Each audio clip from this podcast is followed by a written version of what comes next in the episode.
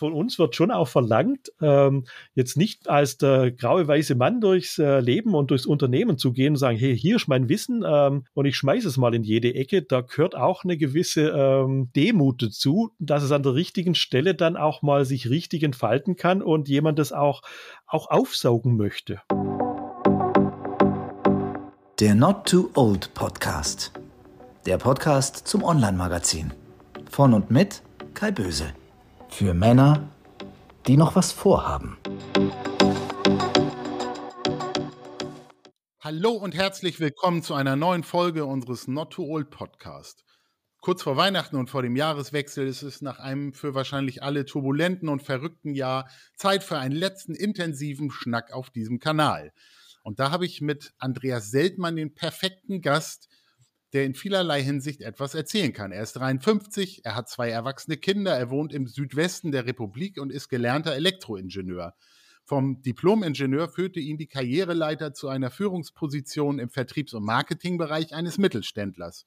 Mit über 50 wagte er dann den Sprung in die Selbstständigkeit. Heute ist er Berater rund um Personalmarketing und Employer Branding insbesondere unter Berücksichtigung der Best Ager.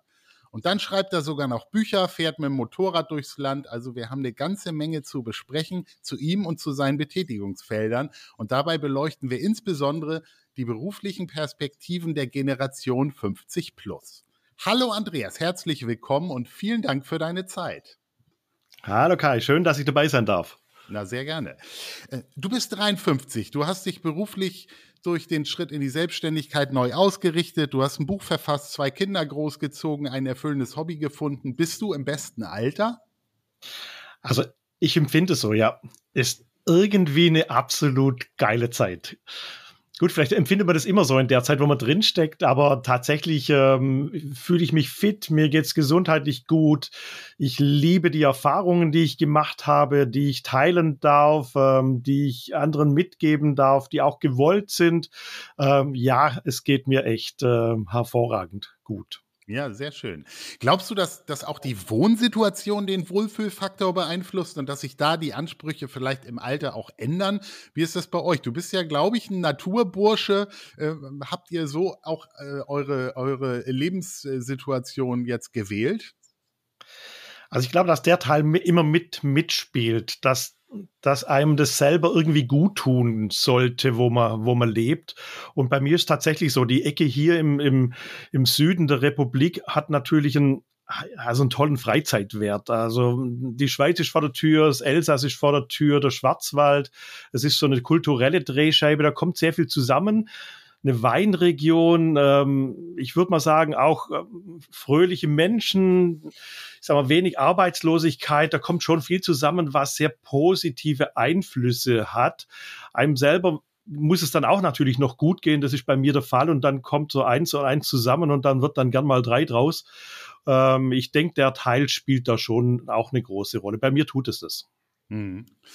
Du hast ja mit dem grauen Bart und mit Zopf hast du ja einen ganz besonderen Style so für dich gefunden. Hat dich da vielleicht auch Mario, unser West Ager Model aus der letzten Podcast Folge irgendwie beeinflusst oder ist das so, ist das schon länger so dein, dein Style?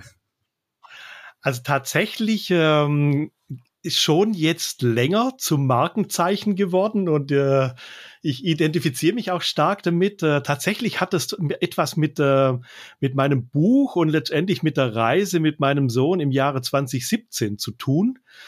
Weil ich bin als anderer Mensch, würde ich heute sagen. Damals habe ich es nicht so wahrgenommen, zurückgekommen, wie ich ging. Und da hat sich auch das Äußere verändert. Also ich habe immer gern über den über die Urlaubszeit mal den Bart wachsen lassen. Äh, so auch dort. Und ähm, dann, äh, dann ist er seit damals geblieben. Und, ähm, und die langen Haare dann irgendwie auch. Meine, meine Lieblingsfriseurmeisterin hat irgendwann gesagt, du, die Haare werden immer dünner. Also du hast eine Chance, entweder ganz kurz oder hast du schon mal lang gehabt. Dachte, hey, geil, lang, so richtig. Nee, noch nie. Und dann kam Bart und Zopf ein bisschen so zusammen. Und ich muss schmunzeln, wo dieses Jahr, ich glaube, in der Jugendsprache oder in, in, als neues Wort im Duden der Männerdutt eingezogen ist. Und ich dachte, ja gut, den trage ich jetzt schon ein paar Jahre, bin halt immer ein bisschen voraus. sehr schön, sehr schön. Äh, was machst du, wenn du nicht arbeitest? Du hast mir erzählt, du bist eigentlich ein Motorradwanderer. Das ist eben, äh, darunter stelle ich mir nicht den vor, der irgendwie mit 100 PS über die Autobahn kachelt, sondern auch da irgendwie das Leben genießt. Ist das deshalb auch eine Aktivität, die so zu deiner Lebenssituation und vielleicht dann auch zu deinem Alter passt?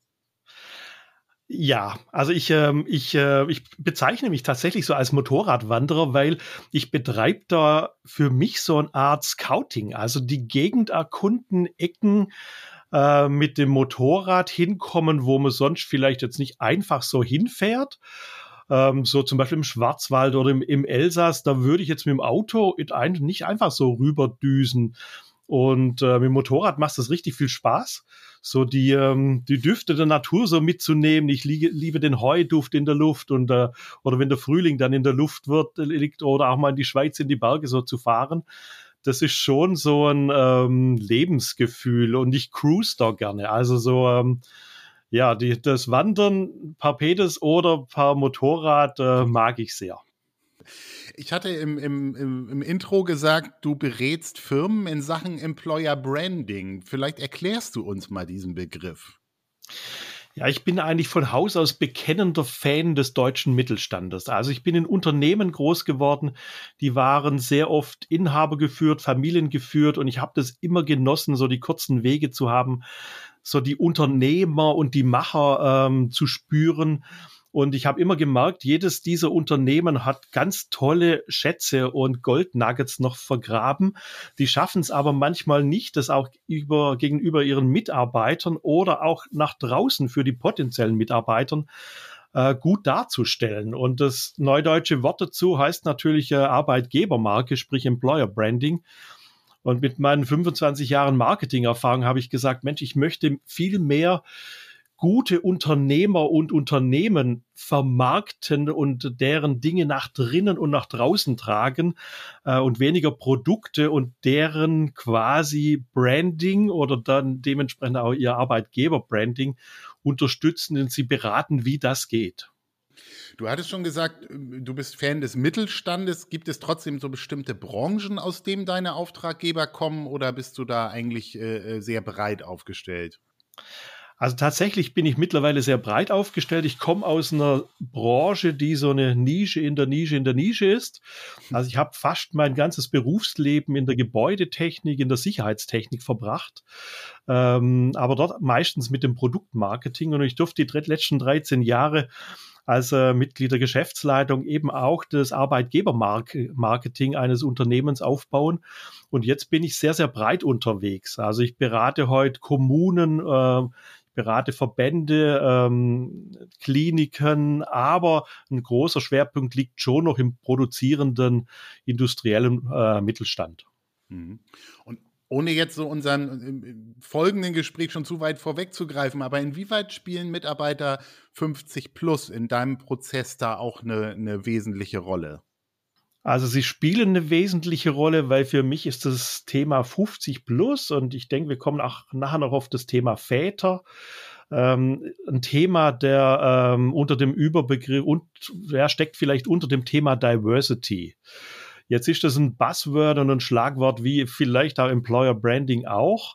Aber ich bin überzeugt davon, weil ich auch das Gegenteil erfahren durfte, zum Glück, dass das Potenzial von Mitarbeitern mit 50 plus bei weitem in den Unternehmen noch nicht ausgeschöpft ist.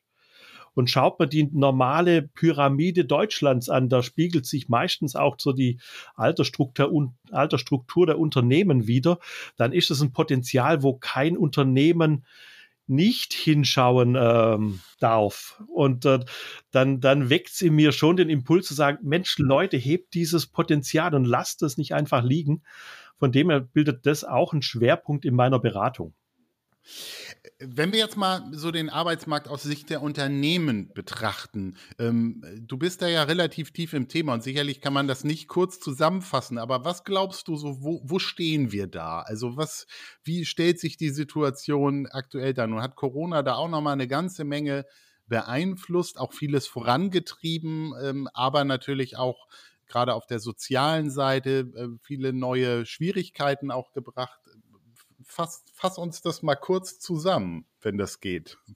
Also ich versuch's, weil das ist eine extreme Vielfalt. Ähm, vielleicht ein paar Eckpfeiler. Ich stelle fest, Unternehmen, die vor Corona immer schon mitarbeiterorientiert waren, waren es während der Zeit und sind es immer noch.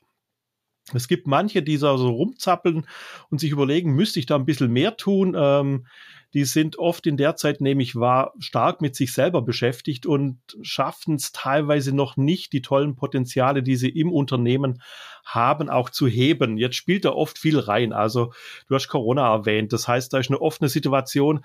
Da hast du einen extremen Druck vom Markt her. Vielleicht eine Liefer, ein Lieferengpass. Äh, Bauteile ist gerade ein Thema. Uh, äh, Mitarbeiter kriegt man nicht mehr so einfach wie früher. Also da spielt schon extrem viel rein.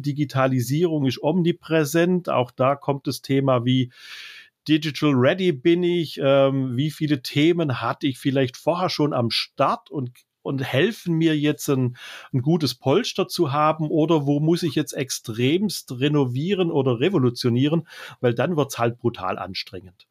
Hm. Jetzt stelle ich gleichzeitig auch wieder so ein Fahrwasser fest, dass so vielleicht eine erste Stabilität in der Instabilität eintritt, was ja schon mal gut ist, weil dann hast du wieder so eine kurzfristige Situation, wo du dich auch wieder Orientierung orientieren kannst und handlungsfähig wirst.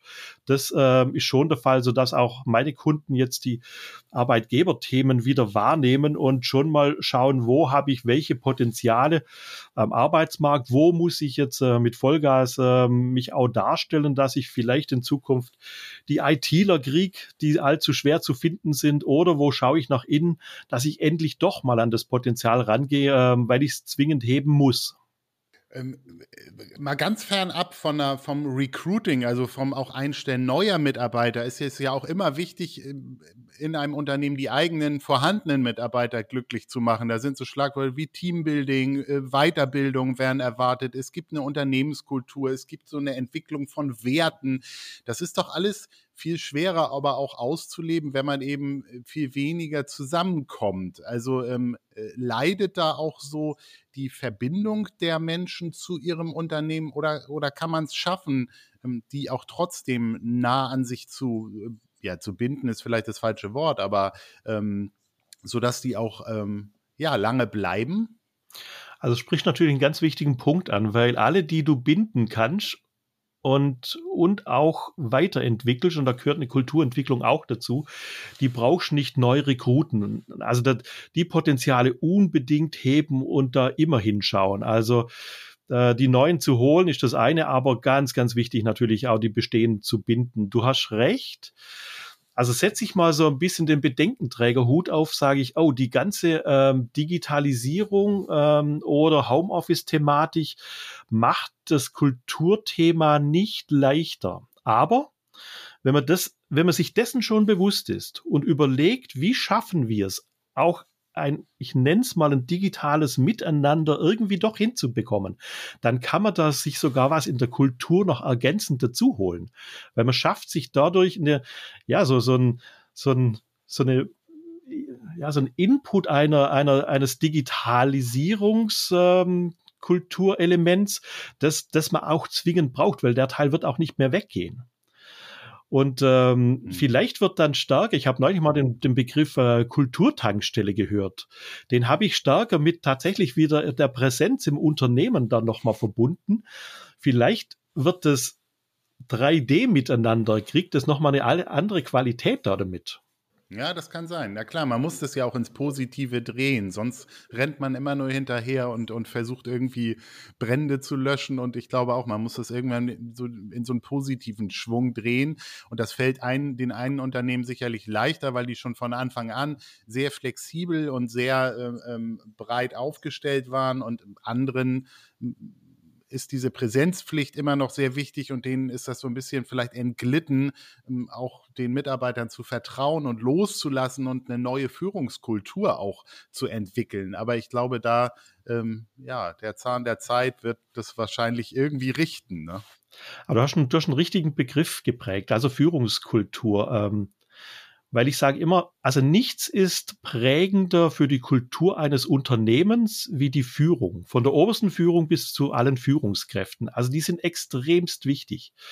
Und da gehört es auch jetzt in dieser Zeit der, äh, der Führung auf Distanz oder Führung von Menschen im Homeoffice tatsächlich dazu, diesen Teil der Führungskultur weiterzuentwickeln da schon einen richtigen Begriff, Begriff verwenden. Also es, es geht halt nicht mehr mit Führung über Kontrolle. Du musst halt jetzt über Vertrauen und über Ziele führen.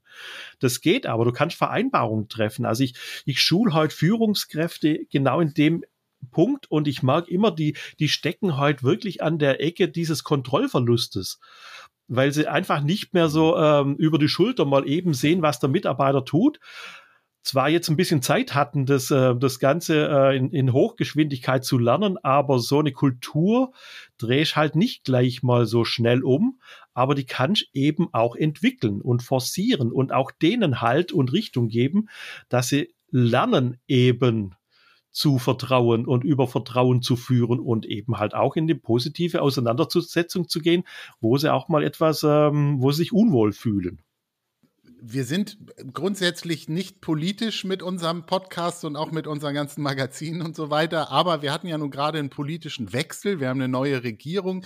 Gibt es da was, wo du sagst, das Thema sollten die in Sachen äh, Unternehmensführung und auch ähm, vielleicht Generation 50 plus dringend angehen oder erfolgen die Impulse eigentlich woanders? Also ist es eher so in den Unternehmen selbst oder gibt es da schon was, wo du sagst, oh, das Thema würde ich mir wünschen? Also vielleicht, bevor ich ins Wünschen komme, ähm, ich habe mal auch aus dem Netzwerk raus mit ein paar anderen tatsächlich mal ein bisschen so Daumenkino im Koalitionsvertrag gemacht und ich fand schon mal super, dass da einige Themen an der Familienfreundlichkeit äh, äh deutlich äh, Einzug halten. Also super plus. Aber ähm, der Wermutstropfen, den ich so empfinde, ist, das Thema Demografie findet dort nicht statt. Und da zähle ich jetzt auch mal von der Seite her das Thema 50 plus dazu.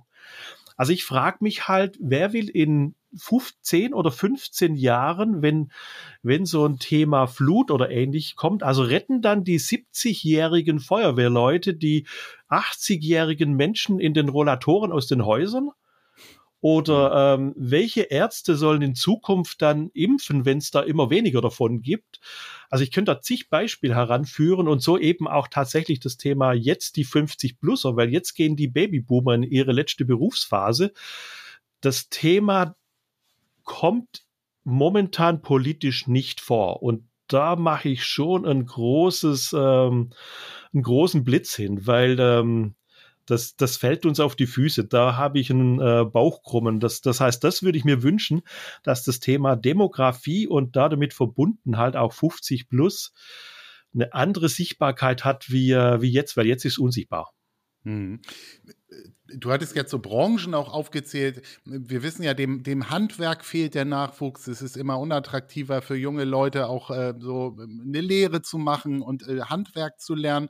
Da ist ja eigentlich Fachwissen gefragt. Das ist ja irgendwo eine Chance der Generation. Aber wie du schon sagst, die äh, stirbt auch irgendwann aus, um es mal jetzt überspitzt zu sagen. Aber ähm, ja, wenn nichts nachkommt, dann ähm, sieht das nicht so rosig aus in Zukunft, oder?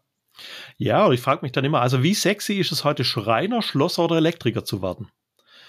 Und äh, wie viele Eltern forcieren quasi so das Studium der eigenen Kindern, weil die hätten ja sogar einen Akademiker. Und ähm, da, da, da denke ich immer, Mensch, ähm, wie kann man Rahmenbedingungen schaffen, dass, ähm, dass die junge Generation gleichermaßen ein bisschen mehr auf freien Stücken auch, ähm, auch den Teil des Handwerks für sich entdecken kann, weil die Chancen sind ja gigantisch. Also die Berufssicherheit in den Jobs ist, ist selten irgendwo so hoch wie im Handwerk ähm, ja, man muss Lust haben, ähm, ich sag mal, vielleicht auf, auf der Baustelle zu arbeiten, draußen zu sein, vielleicht auch mal sich die Hände schmutzig zu machen, aber nicht mehr jeder Handwerksjob ist wirklich mit äh, dreckigen Händen verbunden. Da hat sich ganz viel verändert. Ich hatte neulich mal ein Gespräch mit einer Schreinerin, ähm, total spannendes Mädel, die, ähm, die eine Schreinerlehre gemacht hat. Ich glaube, da gibt's viele Aspekte, die man eben auch noch sichtbar machen muss, dass auch Handwerk attraktiv ist für junge und Quereinsteiger ähm, dass da auch noch mehr gelingen kann. Aber schlussendlich werden es immer weniger Menschen, sodass auch das Thema Zuwanderer oder wo kommen die generell her, ähm, auch eine ganz andere Präsenz nochmal bekommen wird. Aus Sicht von Unternehmen heißt es ja oft so, oder gibt es so Vorurteile älteren Mitarbeitern gegenüber, dass man sagt, die sind unflexibel, die sind teuer, die sind langsam, die kennen sich mit diesem digitalen Kram nicht so richtig aus und sind auch nicht immer kompatibel mit so den jungen Leuten. Würdest du das da zustimmend nicken oder sagst du, das ist auch äh, äh nur ein Gerücht? Also tatsächlich ist das ein Gerücht, das, das schon von mehreren Ecken widerlegt wurde, auch von Studien. Logisch, ein bisschen Quäntchen Wahrheit ist insofern dran. Also wenn ich mir heute so die Generation 50 plus, und ich bin ja einer davon, anschaue, dann sage ich zum einen, also die heutigen 50er, also das, das, das heutige 50 ist das, das neue 40. Also wir sind, ich würde mal sagen, fitter wie unsere Eltern. Wir sind vielleicht auch noch gesünder. Wir sind aber auch vielleicht finanziell unabhängiger. Das heißt, da kommt so ein Selbstbewusstsein am Start, der auch im Unternehmen ist, der nicht einfach alles mit sich machen lässt. Also man, man, man muss sich da auch stärker mit uns auseinandersetzen. Also wir haben eine Haltung. Und die kann verdammt viel mhm. Positives haben. Und wir haben auch ein ganzheitliches Denken. Wir sind vielleicht konfliktfähiger. Wir haben andere Sozialkompetenzen. Das muss ein Unternehmen wollen. Also vielleicht auch jüngere Führungskräfte, die müssen sich mit uns auch, ähm, und ich meine das positiv, auseinandersetzen wollen. Das ist ein bisschen also in den Strafraum reingehen dran, aber dann kann man unheimlich starke Teams, Kombis und von uns extrem viel auch Unternehmerisches zurückbekommen. Und natürlich gehen manche Dinge nicht mehr so. Also weniger beweglich, irgendwann mit 60 plus vielleicht auch Feinmotorik, Muskelkraft, whatever. Da sind ein paar Dinge, man lernt langsamer, kompensiert viel mit Erfahrungswissen aber man, man, man kriegt ganz, ganz viel dazu von vielleicht Eigenständigkeit, Urteilsfähigkeit, äh, Ausdrucksvermögen. Also ich würde mal sagen, der Zugewinn ist deutlich höher wie das, was so langsam nachlässt, aber man muss es wollen. Und so die Jungen sind vielleicht ein bisschen biegsamer, ähm, schneller, hektischer, hetzen natürlich noch den, den Schulterklappen hinterher. Die brauchen wir in der Regel nicht mehr.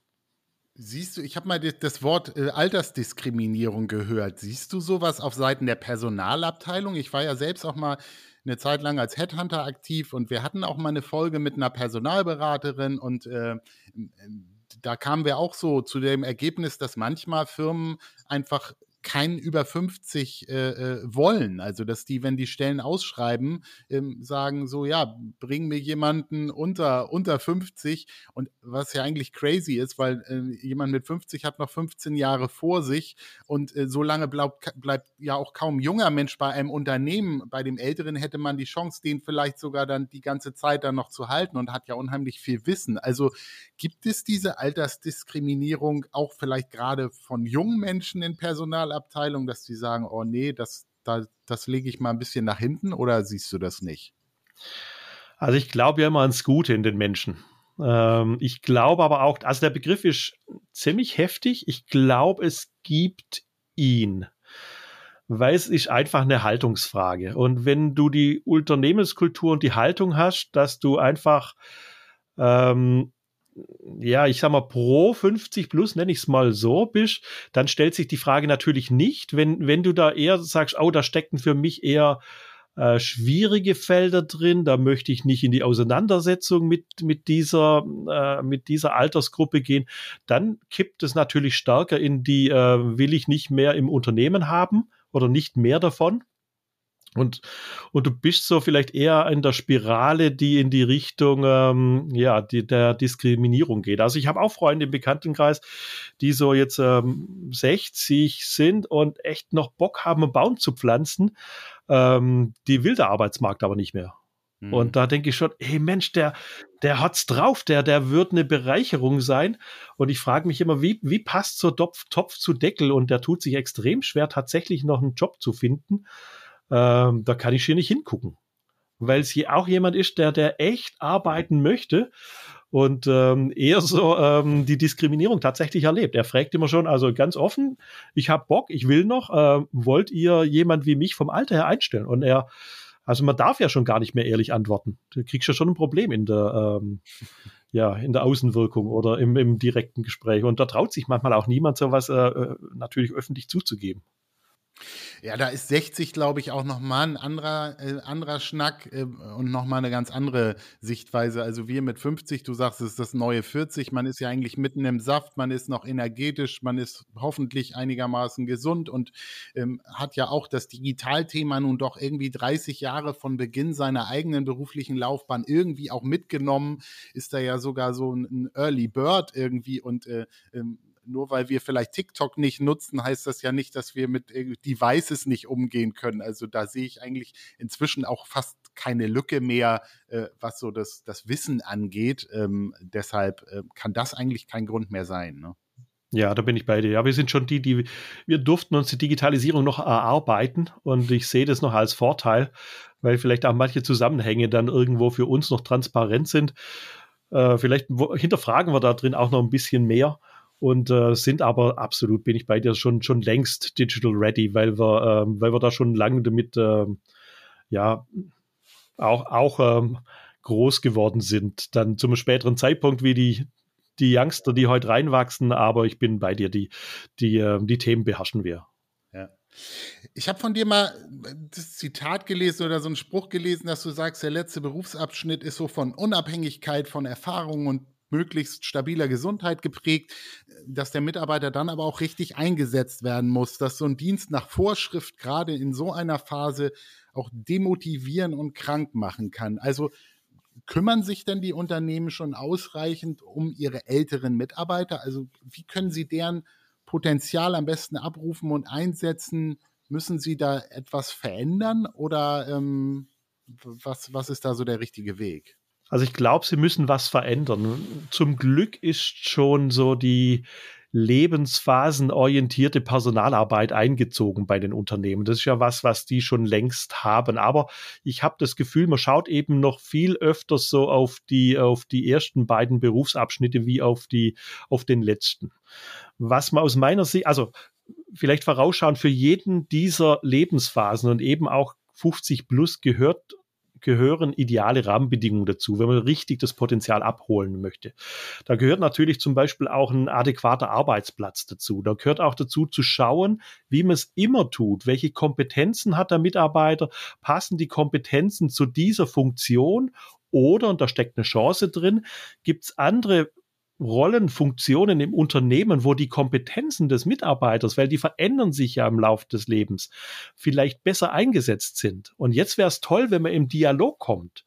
Mhm. Weil es könnte ja sein, dass jemand sagt, Mensch, nach 25 Jahren möchte ich jetzt eigentlich mal noch was anderes machen, aber ich bin Insider in der Branche, ich kann formulieren, ich, äh, ich möchte mein Wissen gern noch weitergeben, dann wäre es ja gut, wenn man sich auf die Suche begibt, wo könnte vielleicht so ein nächstes wertvolles Einsetzen dieser Kompetenzen im Unternehmen stattfinden. Das heißt, da braucht es etwas von hingucken, die richtigen Rahmenbedingungen schaffen, aber auch die richtige Unterstützung zur Verfügung zu stellen. Da gehören auch zum Beispiel gesundheits, äh, Angebote mit dazu. Auch der Teil spielt noch mit rein, sodass ein Mix entsteht, dass es ähm, ja, dass man in, in dieser Lebensphase einfach fit mit den richtigen Kompetenzen an der richtigen Stelle auch eingesetzt wird. Ich habe zum Beispiel mal selber einen Mitarbeiter, ich, wir haben es immer im Unternehmen so liebevoll hinauswachsen genannt, begleitet, der irgendwann zu mir kam und sagte, Mensch, Andreas, ich, ich mache jetzt schon seit über 20 Jahre Produkttrainings hier im Unternehmen. Ich bin eigentlich Experte, aber ich stelle fest, mehr und mehr sitzen da junge Elektriker vor mir, die beherrschen die Software und ich kenne teilweise die Betriebssysteme gar nicht mehr so schnell, wie die wechseln. Ich habe jetzt noch hm. zwei Jahre, war sein Vorschlag, aber ich hätte die Idee, ich dokumentiere all meines, mein Wissen in einem, einem Planungshandbuch für Architekten, dass die vielleicht unsere Produkte noch viel einfacher anwenden können. Und ich arbeite meinen Nachfolger, wenn wir das irgendwie wirtschaftlich hinkriegen, vielleicht ein bisschen früher rein, so dass ich ein bisschen früheren Schritt rausmachen kann. Und ich mhm. konnte mir das damals leisten, dass ich den, die Besetzung früher machen konnte. Und du erahnst es schon. Also ich habe die letzten zwei Jahre 150 Prozent von diesem Mitarbeiter bekommen bis zum letzten Tag.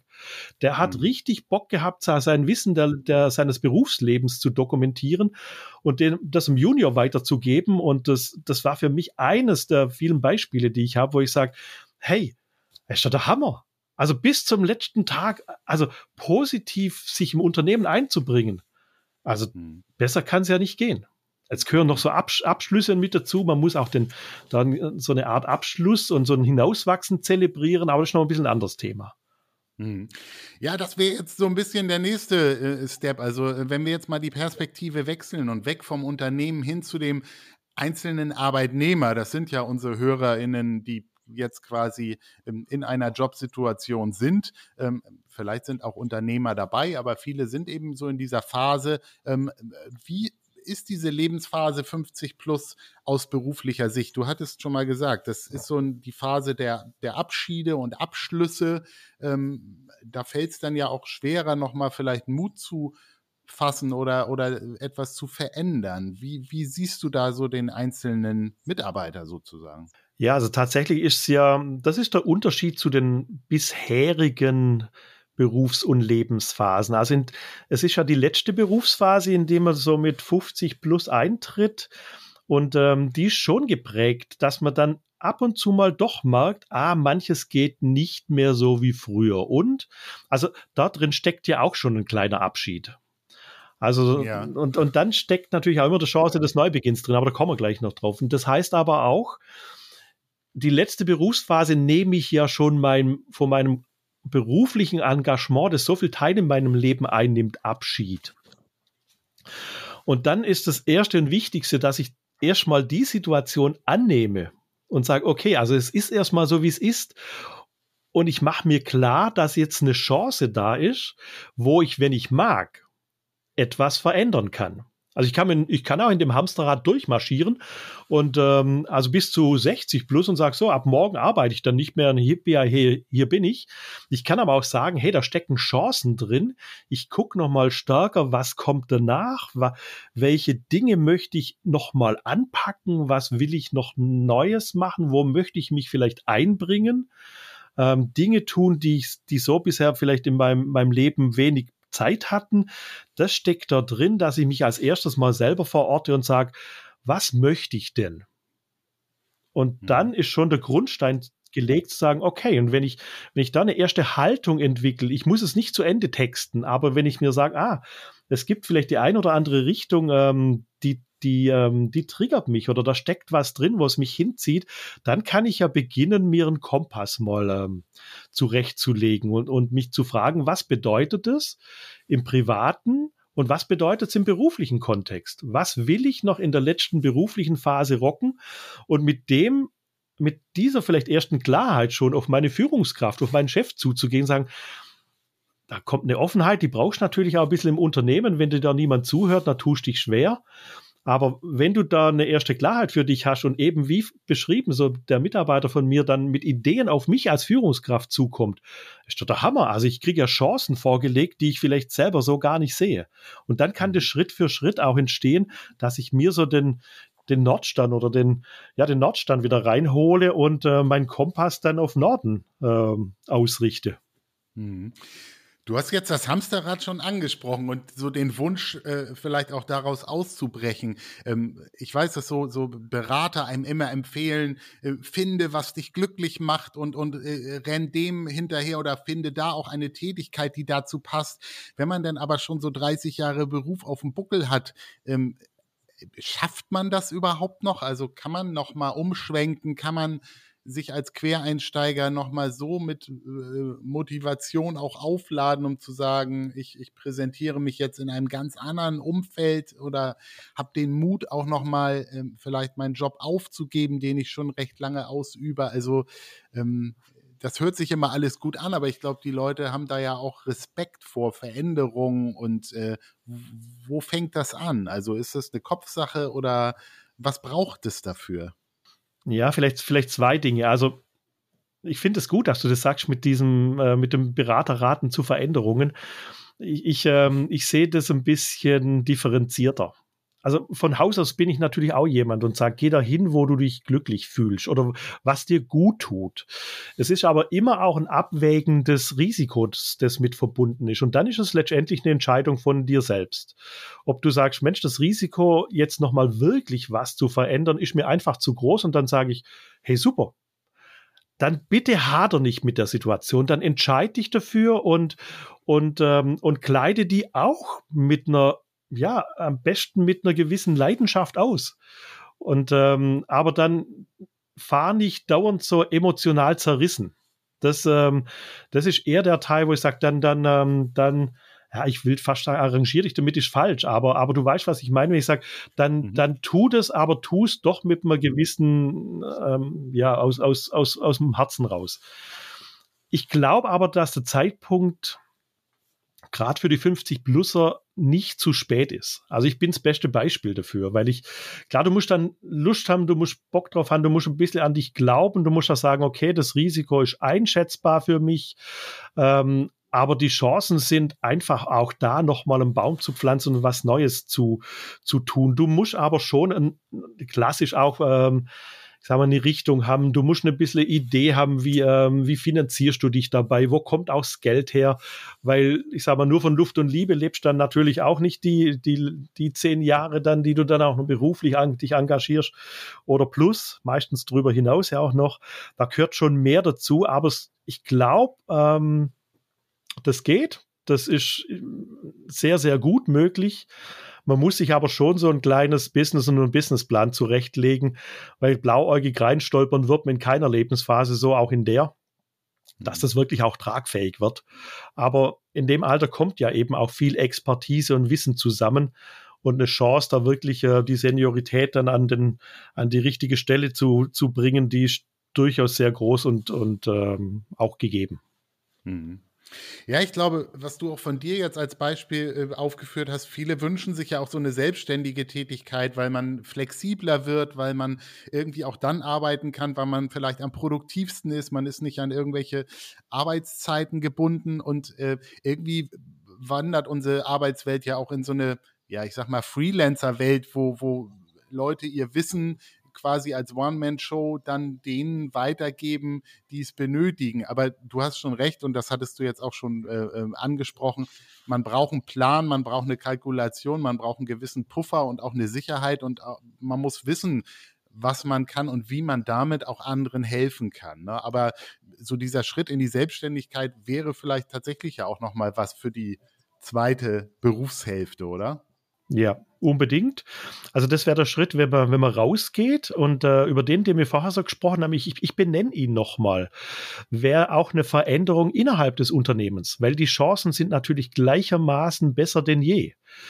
Man muss aber beiderseits hinschauen wollen. Wie ich vorher gesagt, welche Kompetenzen sind jetzt vielleicht auch neu da, die man noch gar nicht so richtig erfasst hat, auf dem Schirm hat und wo sind sie im Unternehmen auf, gut aufgehoben, dann ist es ja quasi auch eine, ich nenne es jetzt mal auch Selbstständigkeit, eine Selbstbestimmtheit, aber innerhalb des Unternehmens oder vielleicht in immer Konzernverbund, ähm, das ein bisschen ein, ein, ähnlicher Schritt ist, der aber heißen würde, ich bleibe im Unternehmen und mache das nicht nach draußen.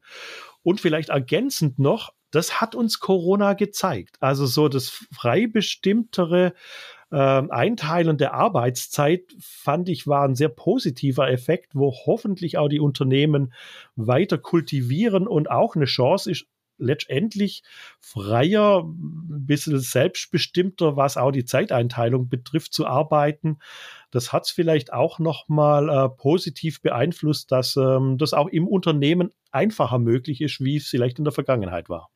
Du guckst ja wahrscheinlich auch, wenn du in die Unternehmen gehst, dann auch die, die Mitarbeiterstrukturen oder sprichst auch mit den Mitarbeitern. Ähm, es ist ja so bekannt, dass viele so diesen Sonntagsblues haben, dass sie sagen, oh, morgen wieder Arbeit. Wie würdest du sagen, sind die meisten Menschen eigentlich glücklich mit ihrer Arbeit und zufrieden und machen das auch gerne oder spürst du so diesen Wunsch nach Veränderung äh, und eigentlich diesen Wunsch nach Ausbrechen bei vielen? Oder, oder ist das nur der kleinere Teil und der größere Teil ist in dem Hamsterrad, ohne dass es jetzt gleich negativ klingen muss, irgendwie auch so ganz happy?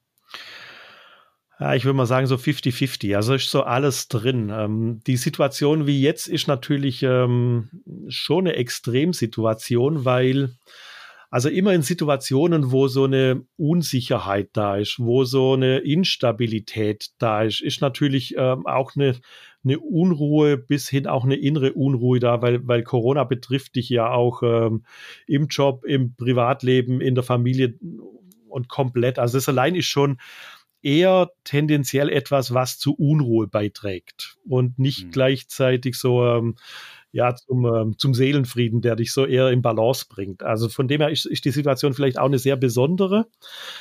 Die Unternehmen und die Menschen, die schaffen, das ja, hört sich jetzt wieder so äh, klischeemäßig an, so eine, eine Chance drin zu sehen, immer auch bestrebt sind, wie, wie halten sie sich selbst eigentlich auch vielleicht fit, ne? wie, wie, wie machen sie sich ein bisschen resilient, denen gelingt es recht gut und die sind auch zufrieden. Die schätzen auch, dass das Unternehmen ihnen Möglichkeiten gibt, ähm, beispielsweise im Homeoffice zu arbeiten. Aber am Ende dreht sich alles um eine Vertrauenskultur, um Wertschätzung, um Sehen und Gesehen werden. Und wenn der Teil stimmt, dann tritt den Teil ein, den du auch angesprochen hast, dann, dann wirst du automatisch zufriedener sein, weil du wirst als Mensch gesehen und nicht mhm. irgendwo als Arbeitsressource. Und, und das Zugehören ist ja das, äh, das Menschlichste, was wir uns überhaupt wünschen, zur Familie, zum Team. Wenn der Teil ehrlich stattfindet, dann sind, dann ist jeder Mitarbeiter motiviert und, und wird sich einbringen auf deiner Website zu deiner Beratertätigkeit, die wir gerne auch in den Shownotes äh, verlinken unter der Folge. Ähm, da steht auch etwas über Sinnsuche. Ähm, heißt das auch, dass du quasi einzelne Personen berätst, dass die überhaupt ja erstmal vielleicht äh, ähm, Begleiter haben auf der Suche nach einer Neuausrichtung? Ist das damit gemeint oder bezieht sich das tatsächlich auch wieder auf Unternehmen. Nee, das ist schon was sehr personenbezogenes, oder? Also tatsächlich hat sich das jetzt in den letzten Monaten so entwickelt, dass ich ähm, oft auch Unternehmer äh, berate, direkt ähm, fast schon coache. Ich sage dir immer, ich bin kein Coach, aber ich kann dir vielleicht ein paar ähm, die richtige Begleitung im Sinne von einer Orientierung mitgeben und ein paar Impulse, was manche sehr gern äh, in Anspruch nehmen weil ähm, das grundsätzlich ist tatsächlich ja, also wie schaffe ich es wieder für mich, so einen Nordstand zu finden, so einen Ankerpunkt und so eine Orientierung in meinem Leben einzieht, ähm, sodass das sowohl für Unternehmen als auch Unternehmer oder Menschen gleichermaßen, Einzelpersonen gleichermaßen gilt. Unsere Generation, das hattest du auch schon mal angedeutet, ist ja eher so nach dem Leistungsprinzip aufgewachsen. Ja, man hat sich über Arbeit definiert, man, es ging um Status, es ging um das gläserne Eckbüro, es ging um den Tiefgaragenstellplatz. Das ist ja den jungen Leuten, mit denen wir ja ein Stück weit aber auch irgendwie um Jobs konkurrieren, heute völlig egal. Ja, denen geht es um Flexibilität, um Selbstverwirklichung. Also das ist alles Schubladendenken, aber da prallen irgendwie ja schon Welten aufeinander. Müssen wir mit äh, als Best-Ager mit über 50 auch umdenken, was unsere Einstellung gegenüber Arbeit und vielleicht auch ähm, unsere Einstellung gegenüber jungen Kollegen äh, angeht. Ist da auch äh, so ein Stück weit ähm, ja, Eigeninitiative oder eine eigene Veränderung nötig? Ich glaube schon. Also da auch, aber da gilt auch das Gleiche. Also wenn ich, wenn ich mit ein bisschen Empathie für mein Umfeld und da damit ähm, eigentlich fast schon altersunabhängig unterwegs bin, ähm, wenn ich auch tolerant äh, unterwegs bin und auch die Dinge zulasse oder ja, da spricht bei mir halt immer der Chancensucher und, und, und äh, die Lust, die, die Chance zu entdecken drin, dann kann ich ja was lernen. Und ich werde auch immer bereit sein, ein bisschen was aufzugeben und möchte jetzt nicht die jungen Druck betanken, die das ja auch nicht wollen, sondern vielleicht erstmal auch so eine emotionale Verbindung zueinander schaffen, dass man sich, dass man sich leiden kann, damit ähm, Dinge dann überhaupt entstehen, dass, dass die Jüngeren sagen, hey, das ist ja der Hammer, was du alles schon erlebt hast und, und mir vielleicht auch beibringen kannst, aber auch vielleicht mehr erstmal zuhören und nicht nicht gestellte Fragen beantworten. Also auch gern mal abwarten, bis die Frage gestellt wird und das Wissen dann eigentlich äh, Platz hat, dass es aufgenommen wird. Und da braucht es natürlich schon so ein Aufeinanderzugehen von den Jüngeren wie von den Älteren gleichermaßen.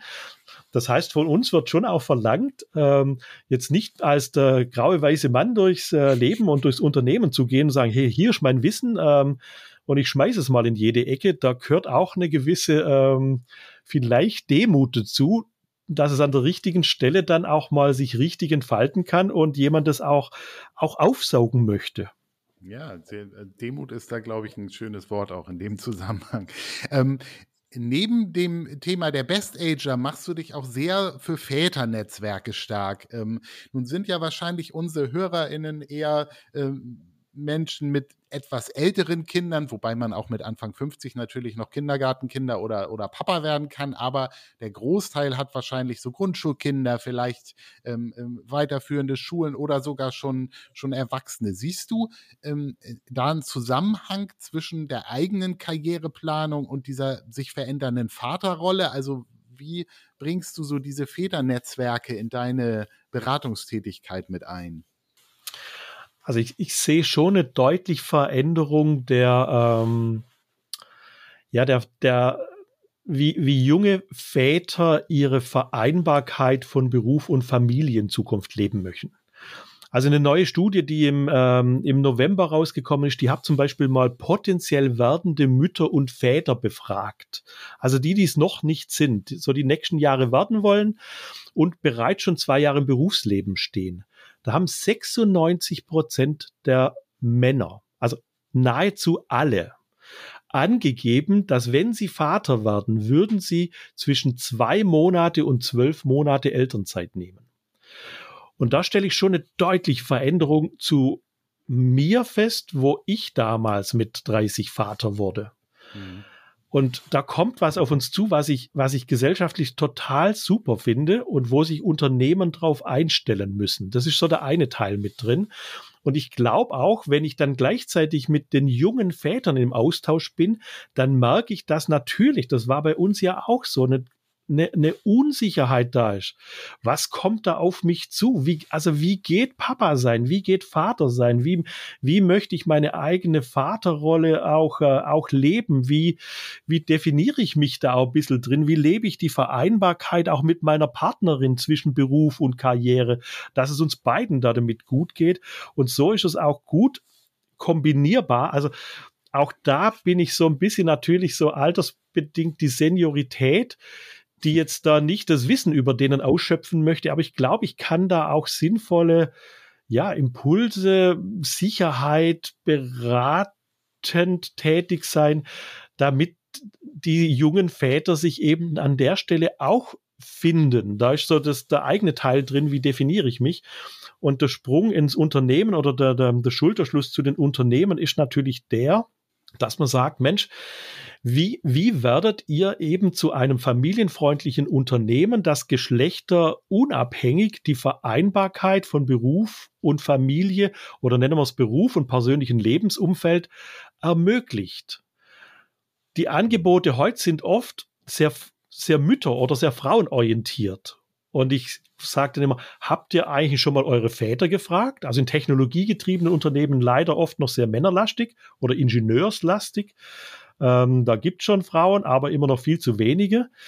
Kann man schon mal hingucken, sagen, welche Plattformen und Angebote und Rahmenbedingungen müsste man eben auch Vätern geben, plus wie müssten wir unsere Unternehmenskultur verändern, damit ich eben attraktiv auch für, für künftige und aktuelle Väter werde. Und, ähm, und damit letztendlich, je mehr Väter auch da ihre Vaterschaft leben, auch gleichzeitig eine bessere Vereinbarkeit für die Mütter zustande kommt.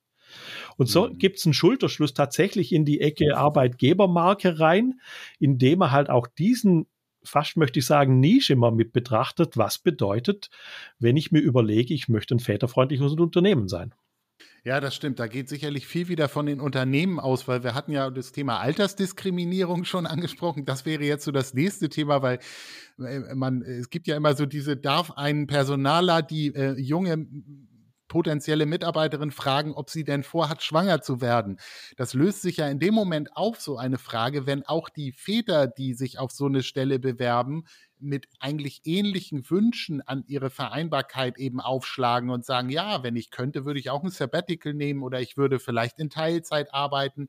Und äh, äh, damit ist das ja so ein bisschen der Druck genommen, dass man das so auf die jungen Mütter nimmt. Aber wahrscheinlich könnte es immer noch Unternehmen geben, die sagen, ja, wenn ich zwei gute Bewerber habe, von dem einen weiß ich, der möchte Papa werden und dann auch entsprechend seinen Job äh, äh da äh, anpassen, dann zu dem anderen äh, Wettbewerber zu greifen. Das ist natürlich sehr kurz gesprungen, weil, wie du schon sagst, ich glaube, in der heutigen Zeit muss man sich auch nach außen als Firma präsentieren und da gibt es ja auch genug Diskussionen und Auszeichnungen für Firmen, die eben besonders familienfreundlich agieren. Also ich glaube, die anderen werden wahrscheinlich verlieren auf Dauer, aber es könnte sein, dass es tatsächlich das immer noch gibt in Unternehmen, ne? dass sie sagen, ja, lieber äh, einen, der dann auch seine 40 Stunden schafft.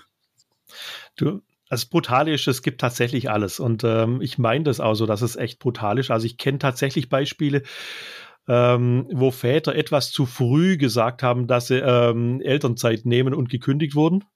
Ich kenne aber auch Fälle, wo, ähm, wo tatsächlich fast vor Unterschrift des Arbeitsvertrages ähm, der Vater das angekündigt hat und das Unternehmen gesagt hat, äh, oh, nee, geht nicht bei uns und er deswegen dann quasi äh, das Unternehmen auf der anderen Straßenseite gewählt hat. Ähm, da gibt's heute, ich muss fast sagen, leider alles. Und da, da ist noch ein weiter Weg. Und ich verstehe es halt aus einem Grund nicht, weil diese Chancen am Arbeitsmarkt, den richtigen zu bekommen, die werden halt immer dünner. Und wenn man so immer noch mit der Hauruck-Kultur der 70er durch die Welt marschiert, dann mache ich da echt ein dickes Fragezeichen an, äh, an die Unternehmenskultur hin, wie, wie zukunftsfähig die wirklich ist. Du hattest mir auch, als wir so unser Vorgespräch hatten zu der Folge, gesagt, dass du sehr ähm, auf Netzwerke ähm, abzielst oder das für einen wesentlichen Teil hältst du, auch für den Austausch untereinander, auch gerade für Männer. Nun äh, mache ich ja Not to Old seit einem Jahr und mein Vätermagazin Daddylicious schon seit über acht Jahren und weiß, Väter und Männer sind medial auch ganz anders und eben äh, immer noch so unterwegs, sagen, ich muss es irgendwie alleine schaffen, ich frage nicht um Rat und, und äh, ähm, das so. Also, wie kriegt man es hin, ähm, auch Netzwerke zu fördern äh, und klarzumachen, dass da unheimlich viel Potenzial drin steckt für jeden Einzelnen und hast du vielleicht da eine Anlaufstelle oder ähm, wo könnte man da jemanden hinschicken, der sagt, Mensch, äh, vielleicht ist da was für mich dabei? Also ich glaube, wir beide sind ja von, von Haus aus ich sag mal, Netzwerker und äh, sind auch gern mit Menschen zusammen und gehen da damit auch gern raus und auf andere zu. Den Teil muss ich immer ein bisschen haben. Wenn du eher ein bisschen introvertierter bist, dann ist vielleicht auch, dann sind es ja vielleicht die kleinen Netzwerke, ne? Dann, dann ist es ja auch der, der, der überschaubare, und ich meine das positiv, der Freundeskreis. Was ich da immer schön finde. Und da sind wir Männer natürlich vielleicht nicht ganz so reflektiv, ne, so wie die Frauen, so von der Empathie und für unser eigenes Feingefühl dann ähm, auch mal uns selber gegenüber zuständig. Ich glaube, wenn wir Männer uns eingestehen würden, hey, das tut verdammt gut. Also ist es, ist es die Feuerwehr, ist es der Fußballverein, ist es die Clique, ist es, also e egal was, aber wenn ich mir eingestehe, das ist eine Bereicherung für mich und mein Leben, ist das, müsste es schon eigentlich ein Impuls sein. Für mich ist das so, zumindest immer so, mehr davon im Leben zu haben. Und natürlich wägt man ab, vielleicht auch gerade in diesem Alter, ja, mit, also mit jedem muss ich mich ja jetzt nicht auseinandersetzen. Und mit jedem gehe ich nicht um die Häuser oder verbringe ich nicht gern mal auch ein Wochenende. Logisch wägt man das ab und das ist ja auch gut so. Aber meine Erfahrung ist die, sich zu öffnen, mit Gleichgesinnten oder auch mal mit jemandem, der ein bisschen eine andere Meinung hat, zu reiben, ist immer ein Zugewinn im Unterleben. Und da ist meine Empfehlung immer, also lasst es mal zu. Also holt euch diesen Teil einer, einer Vielfalt im Leben mit rein. Und dann ist es fast egal, äh, welche Anlaufstelle du dir wählst. Aber klar, nutzt die, wo du eigentlich richtig Lust hast, reinzugehen. Ne? Also ist die Motorradklicke dann, mit der man am Sonntag mal eine Tour macht, ähm, ist es die Wandergruppe oder entdeckt man was Neues für sich? Ich glaube, der erste Schritt ist, sich zu öffnen und zu sagen, ich lasse den Teil im Leben zu, weil, und jetzt komme ich auf das Thema hinauswachsen auch nochmal und der letzte Berufsabschnitt, Netzwerke, die tragen ohne Ende. Also da gehört man ja wieder dazu. Und wenn ich mir auch schon in der Berufsphase mir ein Netzwerk für die Lebensphase danach aufbaue und das habe, dann trägt es ja auch. Also ich, ich bin ja dann schon irgendwo anders zugehörig und kann mich da, wenn ich ja mag, stärker engagieren. So dass ein Tipp vielleicht noch anknüpfend an die Frage von zuvor war, äh, ist, also baut euch Netzwerke auf, aktiviert oder reaktiviert Kontakte geht auf andere zu, vertraut euch mal an und insbesondere wir Männer, wir uns ja gern mal so schwer tun, weil wir so ähm, gern die Themen, wie du sagst, mit uns selber ausmachen. Ja, und ich glaube, man muss auch Netzwerke etwas weiter verstehen, als so viele haben dann immer LinkedIn vor Augen oder denken, sie müssen nur Teil eines Business-Netzwerkes sein oder so. Aber es geht ja von Sportverein über Ehrenamt, über ähm, Hobbys, äh, über die man sich ähm, mit anderen auseinandersetzt. Also ich glaube, du verstehst es auch eher so, sich unter Menschen begeben und äh, was vielleicht jetzt gerade wieder schwieriger ist, aber grundsätzlich, oder? Ja, genau. Also, also grundsätzlich unter Menschen begeben, weil letztendlich äh, ähm, findet dazugehören und, äh, und Netzwerken ähm, immer natürlich unter Menschen statt und, und da, da kann man natürlich auch die digitale Chance nutzen. Also ich, ich bin auch in verschiedenen Netzwerken und, unterwegs oder auch etwas, was sich aus meiner sozialen Engagement von ehemals Roundtable ergeben hat. Da gibt's heute auch mit, mit anderen Clubs mit, äh, mit über 80-Jährigen, 90-Jährigen noch Videocalls. Ich finde es total klasse. Mhm. Und natürlich trifft man sich auch mal jetzt wieder unter 2G Plus Voraussetzungen nochmal immer überschaubar Abendessen. Auch, ähm, also was geht, natürlich tun, aber unter Menschen, wo man sich natürlich auch wohlfühlt und wo man dazugehören möchte. Abschließend würde ich gerne noch mal ein Thema aufgreifen, was du schon kurz angerissen hast. Du bist mit deinem Sohn einen Monat ähm, durch Neuseeland gereist. Du hast darüber ein Buch verfasst, das verlinken wir auch gerne in den Shownotes. Das heißt Neusee-Sohnland oder also Neuseeland. Ihr wart in Neuseeland und du hast das Wort Sohn noch mit eingebaut in den Titel. Ja. Du hast schon im Intro gesagt, du bist eigentlich als neuer Mensch nicht nur optisch, sondern auch äh, mental oder vom Kopf äh, wiedergekommen. genau.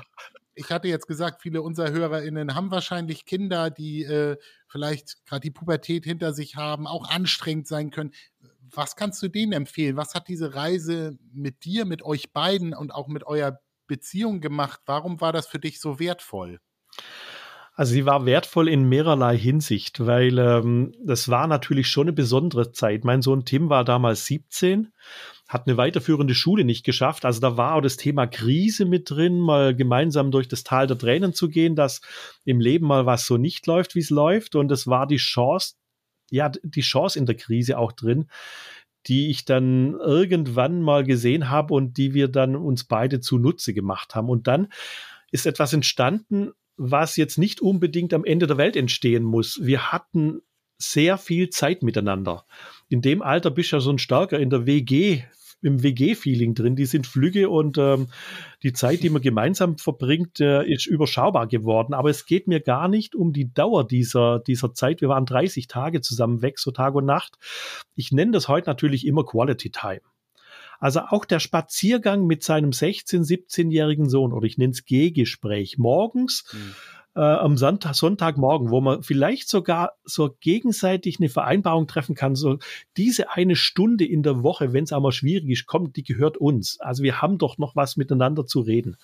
Also sich solche Zeiten einzubauen in der Woche, die sind extrem wertvoll. Und die hatten wir natürlich ähm, in großem Maße, dass, dass wir uns auch gut aufeinander einlassen konnten und ähm, total neugierig waren aufeinander. Also mein Sohn hat mich dann auch gefragt, ähm, war dein erster Job dein Traumjob? Und ich konnte ihm da viel davon drüber erzählen, wo er vorher nie hören wollte.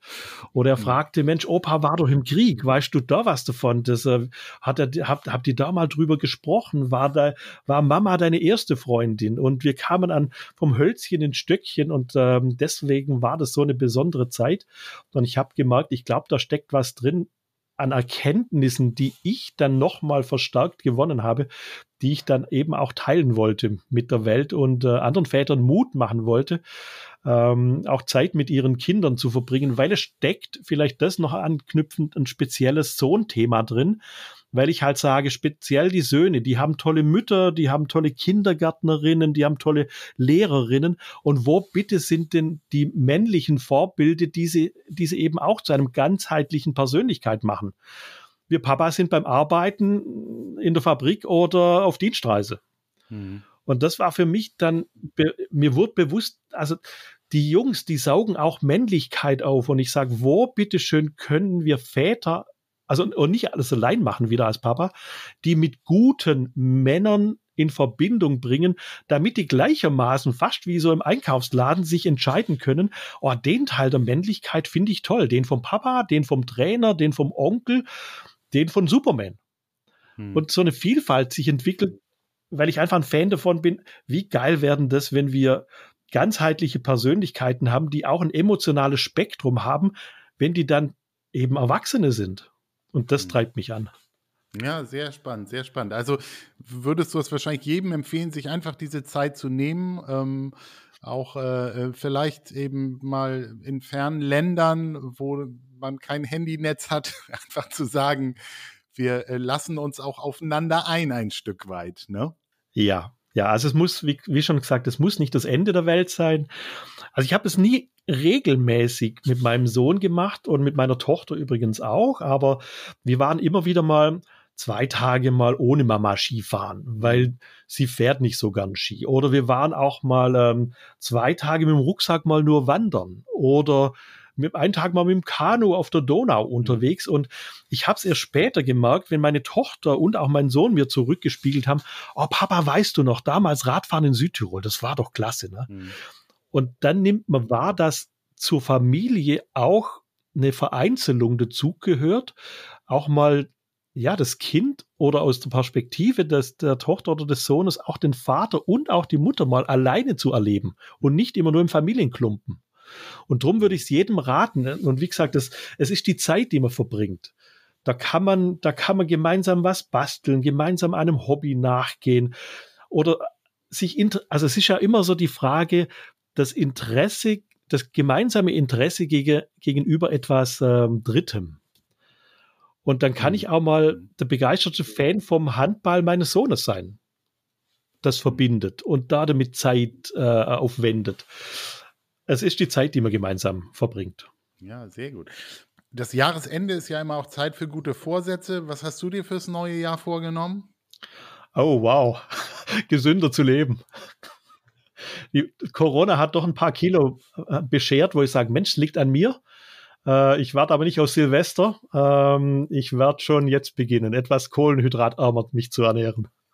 Ja, musst du vielleicht immer das Motorrad schon eine Ecke früher abstellen und den Rest dann zu Fuß machen. So fängt es ja an. Die 8000 Schritte, die haben wir auch schon mal äh, beschrieben bei uns im Magazin, wie schwer die eigentlich umzusetzen sind, wenn man so in seinem Alltag ist und gerade zu dieser Jahreszeit und dann noch mit eingeschränktem Bewegungsradius ähm, ist es immer schwerer, äh, da auszubrechen und auch an die eigene Gesundheit zu denken. Aber lieber Andreas, das war ein wahnsinnig spannender Austausch mit ganz vielen Impulsen, sowohl aus dieser äh, unternehmerischen Perspektive, aber auch aus Sicht jedes Einzelnen, denn da fängt es ja an, bei uns im Kopf, bei unserem eigenen Handeln.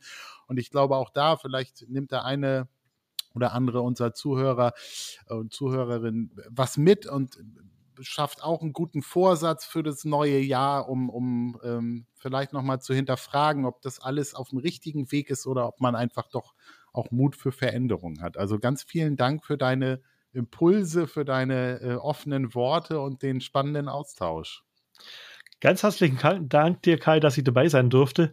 Ich freue mich auf jedes Feedback und Kommentare und äh, würde mich freuen, wenn der eine oder andere, die eine oder die andere auch Kontakt aufnimmt, weil äh, ich glaube, wir stecken so alle im gleichen Boot und ich würde mir wünschen, dass wir auch da äh, gemeinsam stark nach vorne gehen und uns auch gegenseitig Mut machen und uns stärken. Von dem her ganz herzlichen Dank, dass ich dabei sein durfte.